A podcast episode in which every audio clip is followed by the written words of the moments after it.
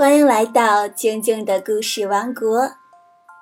今天呀，本来是要继续讲乌鸦面包店的故事，但是呢，今天是中秋节，而且呀，收到了好几个听众发来的信息，说想要在今天听一个和中秋节有关的故事，所以呢。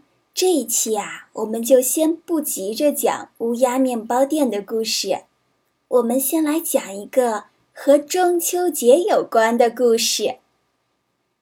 故事的名字就叫做《嫦娥奔月》。相传，在远古的时候，天上突然出现了十个太阳，直晒得大地冒烟。老百姓实在无法生活下去了。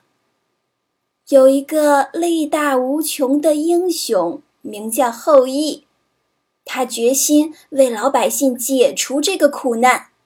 后羿登上了昆仑山顶，运足力气，拉满神弓，嗖嗖嗖，一口气射下九个太阳。他对天上最后一个太阳说：“从今以后。”你每天必须按时升起，按时落下，为民造福。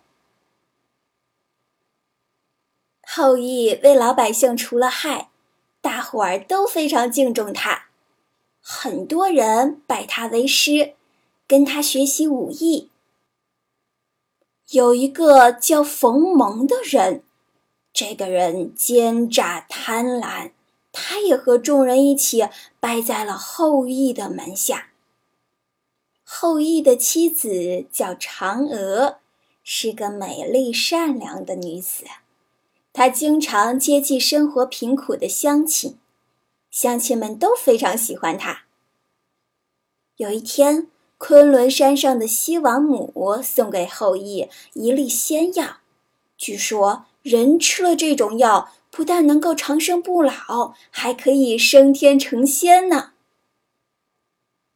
可是后羿不愿意离开嫦娥，就让他把仙药藏在了百宝匣里。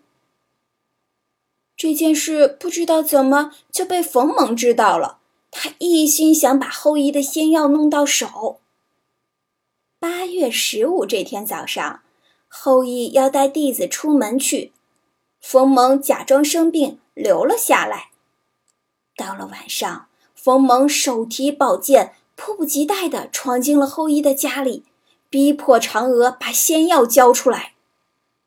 嫦娥心想：要是让这样的人吃了长生不老药，岂不是要害更多的人？于是他便机智地和冯蒙周旋。冯蒙见嫦娥不肯交出仙药。就翻箱倒柜，四处搜寻，眼看就要搜到百宝匣了。嫦娥疾步向前，取出仙药，一口就吞了下去。嫦娥吃下仙药之后，觉得自己的身子轻飘飘的，竟然飘飘悠悠地飞了起来。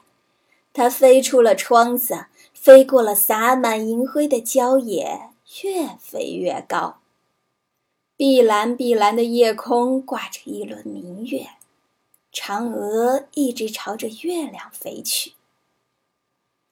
后羿外出回来，不见了妻子嫦娥，他焦急地冲出门外，只见皓月当空，圆圆的月亮上树影婆娑，一只玉兔在树下跳来跳去。他再仔细一看。嫦娥正站在一棵桂树边，深情地凝望着自己呢。嫦娥，嫦娥！后羿连声呼唤，不顾一切地朝着月亮追去。可是他向前追三步，月亮就向后退三步，怎么也追不上。乡亲们很想念好心的嫦娥。在院子里摆上嫦娥平日爱吃的食物，遥遥地为她祝福。从此以后，每年的八月十五就成了人们期盼团圆的中秋佳节。嫦娥奔月的故事就讲完了。这个故事呀，也告诉了我们中秋节是怎么来的。好啦，今天就到这里，祝大家中秋快乐！如果你也有想听的故事，可以添加静静姐姐的个人微信，汉语拼音静静姐姐二零一六，把你想听的故事告诉我。我们明天见。